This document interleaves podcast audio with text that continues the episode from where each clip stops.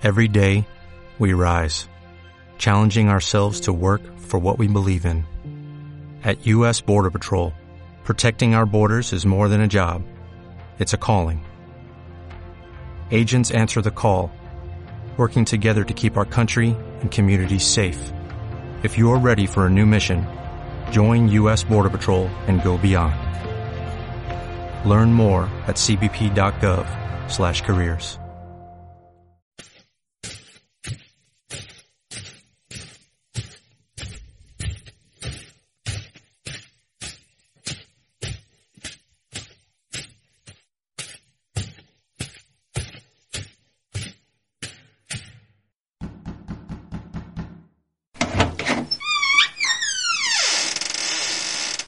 Bienvenidos a la mansión de Apaga la Luz. A partir de ahora, yo seré vuestra anfitriona. Mi nombre es Marquesa Dalúa. En mi mansión os encontraréis con diferentes personajes que os llevarán por el mundo de los misterios, las, leyendas, los mitos, el terror y mucho más. Quien me acompañará siempre será mi querido amigo el conde Bennett, que nos contará sus viajes llenos de misterios. Una cosa más. Antes de entrar a mi mansión.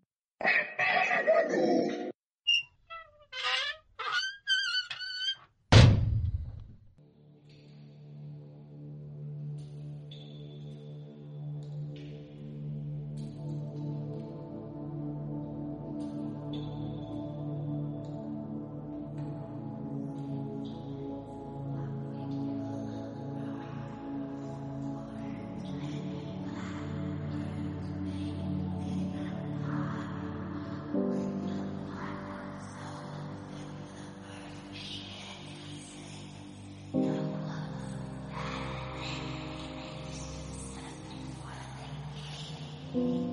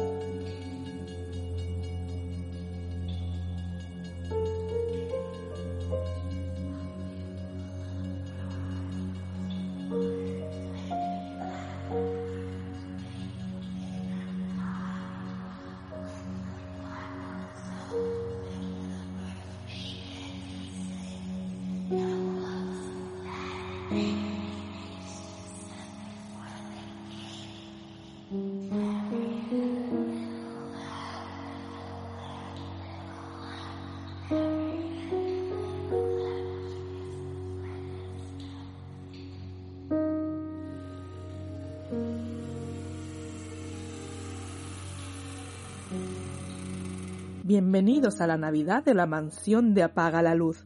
Entrad, poneros cómodos, alrededor de la chimenea, y enseguida empezaré. Eso sí, antes no podéis olvidar. Aunque ahora se ha olvidado en gran medida, la práctica de reunirse alrededor del fuego para contar historias de miedo fue una tradición navideña victoriana, popular durante años. A continuación, recopilo algunos de estos relatos que nuestros oyentes me enviaron, que te quitarán el sueño esta fría noche de Navidad.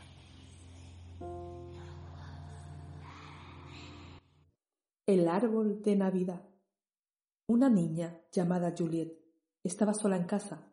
Vivía con su madre, que trabajaba como enfermera en el turno de noche.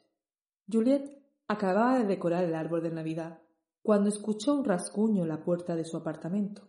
Miró por la mirilla y vio a un hombre vestido con un sucio traje de Santa Claus.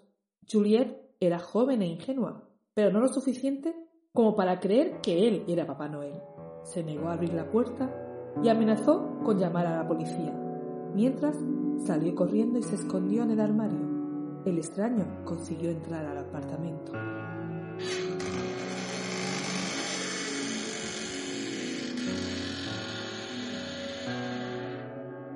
Juliet buscó en el armario y encontró un hacha.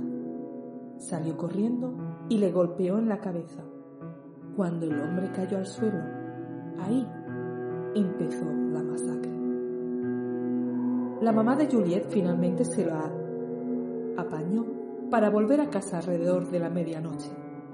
Cuando entró, quedó horrorizada. No encontraba palabras que decirle a su hija. Cuando vio que ella se había dedicado a adornar el árbol con algunas articulaciones y trozos de su viejo amigo. Y es que a veces los niños te pueden sorprender. La casa maldita. Mis padres y yo vivíamos en una pequeña casa muy antigua. Vivimos allí desde que yo tenía siete años hasta que tenía 19. Desde el mismo día que nos mudamos, sentí que no estábamos solos. Cada Navidad invitaba a un amigo a pasar la noche. En el último año que estuvimos en esa casa, mi amiga y yo estábamos sentados en la sala de estar, viendo la televisión, cuando la temperatura bajó drásticamente.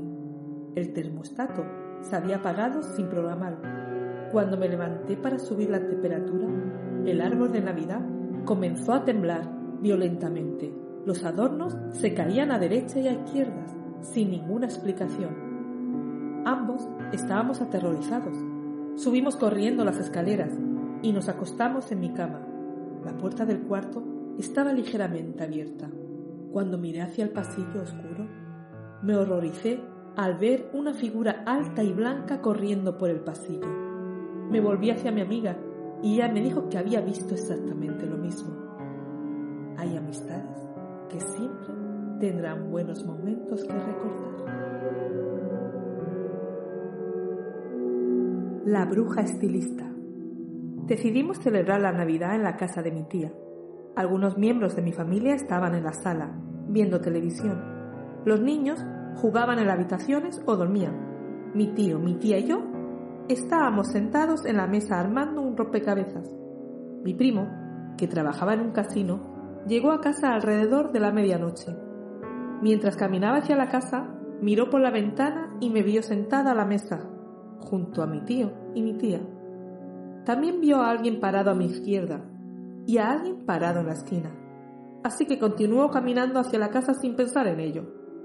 Al llegar, me miró y me preguntó quién estaba parado a mi lado hace unos minutos y quién estaba en la esquina. Me asustó un poco. Mi primo dijo que incluso le pareció ver cómo esa sombra jugaba con mi cabello. El horror comenzó cuando notamos que tenía todo el cabello hecho un nido. Tenía nudos como si no me hubiera cepillado en años. Intentamos arreglarlo, pero fue inútil. Mi tía lo tuvo que cortar, mientras me contaba que existía una leyenda acerca de un grupo de brujas que gustaba trenzar el cabello de sus próximas víctimas.